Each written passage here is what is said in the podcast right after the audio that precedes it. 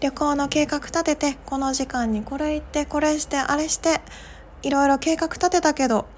うんなんかうまく時間通りに動けなかったな。つまんない。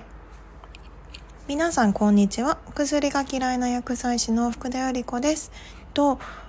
旅行行った時皆さん計画とかって立ってますか？まあ少しは立てると思うんですよ。結構昔の私はすごく細かくスケジュールを立ててこの時間にこれ行ってこれしてみたいなのを、えっと、結構立ててましたなんで、えっと、本当になんかね性格出ちゃうんですけれど本当に完璧主義だったです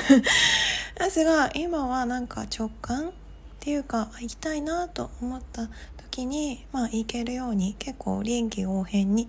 対応できるようにしました。なぜかっていうとやっぱりコロナがあってやっぱりいろんなことがいろいろ直前で変更になっちゃったりとかありましたよね皆さんも多分ね。急に中止になっちゃった急にできなくなっちゃった何もできなくなっちゃったってことがあったと思います。やっぱりその時に、えっと、臨機応変にこうあ、まあ、しょうがないだったらこうするしかないとか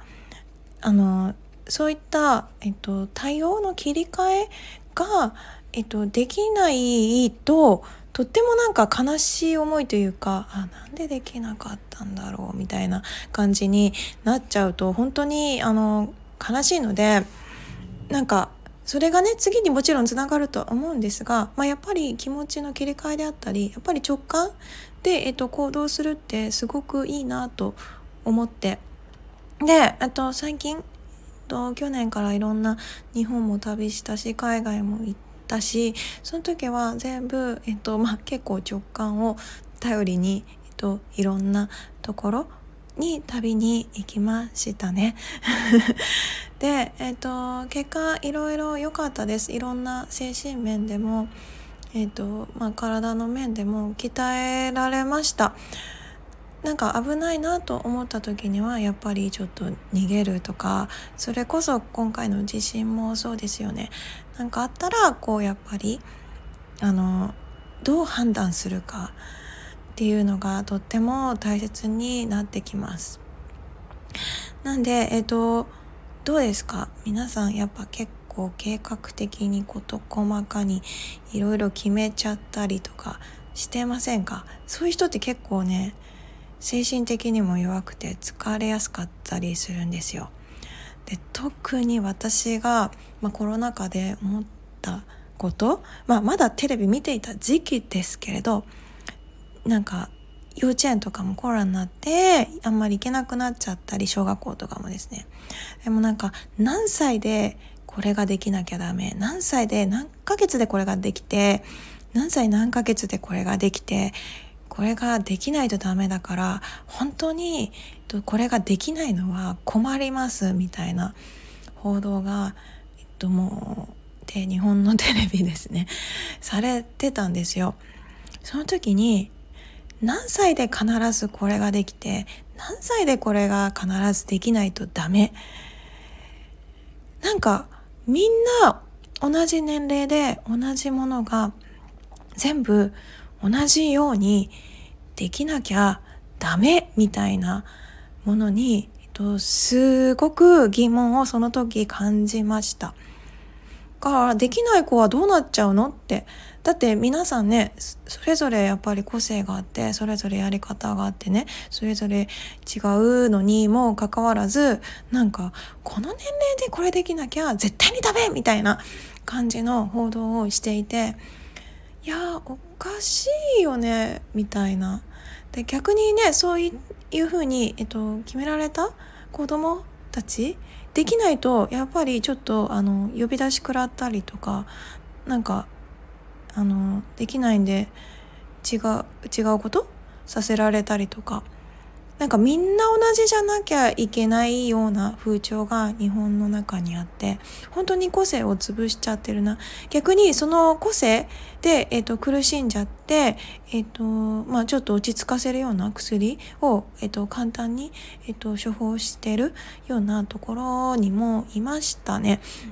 ねなんかもうこんなにちっちゃいにもかかわらずもうこの年で、えっと、こんな薬を、えっと、飲まなきゃいけないの？って、えっと、すごく、えっと、考えさせられた場面でもありました。えっと、以前にもお伝えしましたけれど、まあ、ちょっと落ち着きがないからといって ADHD の検査してくださいと、えっと、簡単にやっぱり先生たちが言っちゃうんですよね。でお母さんはやっぱりそれです本当に悩まれちゃいます。でも別にその子まあ、ADHD かもしれませんけどあのそうじゃない場合もあるむしろ逆に個性だったり、えっと、そのこの良さだったりする場合もあるんですよね。それなのにどういうわけだか結構日本では簡単に薬が処方されちゃっています。で、えっと、そのまだちっちゃい男の子すごく元気で明るくってであのでもちょっと落ち着きがないから私にしてみればすごく元気で明るいだけでであのそれがね ADHD だとは一切思わなかったし先生がこれで検査受けろって私は別に毎日見てるわけじゃないですよ。逆に先生の方が毎日見てるにもかかわらずそういうふうに言ってお母さんはめちゃくちゃ悩まれてて。まあ、結果いや私はこれで薬飲む必要ないし逆にそういった薬を飲むことによって、まあ、これもホルモンが関係してきますけどいろんな、えっと、精神的に落ち着かせるためにやっぱり、えっと、眠くなってしまうとかやっぱり想像力を無理やりこう押し付けるような感じになってしまうので。動かなくもなってしまうんですね。でそこでやっぱり太ってしまう太ってしまうことによってまた良いホルモンが出なくなってしまうっていう、まあ、結構悪循環になっちゃうんですよ。なんで ADHD の、えっと、薬を飲んでる、えー、お子さんっていうのは結構肥満の体型の人が多かったりします。なんで、えっと、薬にはね必ず副作用があるんですよもちろんそれでコントロールできて、えっと、みんなと同じ人生が遅れて似て同じような感じで生きられてそれの今までの自分の個性が逆に悪かったからそれが、えっと、隠されるというか見えなくさせることによって、まあ、とっても生きやすくなったという人もいますが逆に、まあ、あのその個性を潰しちゃったがゆえに苦しんでらっしゃる方もいる。と、そのちっちゃい男の子は結局成長するにつれて落ち着きすごく取り戻して、えっと、お薬別に飲まなくても全く問題なくどんどん成長されて、えっと、学年が上がっていきました。なので、えっと、あね、あの ADHD のお話も以前しましたけれど、まあ、やっぱりあの食事の影響も結構大きかったりします。以前農薬についてもお話ししました。日本の、えーと、農薬使用量世界トップ3に入ります。そこからやっぱり大きくて、えー、無理やり大きくさせた野菜で栄養価が足りなくて。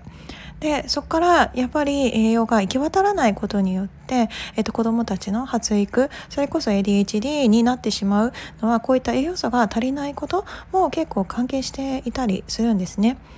なんで、えっと、小さいお子様お持ちの方、えっと、食事のぜひ気をつけてみてください。そしてその人の個性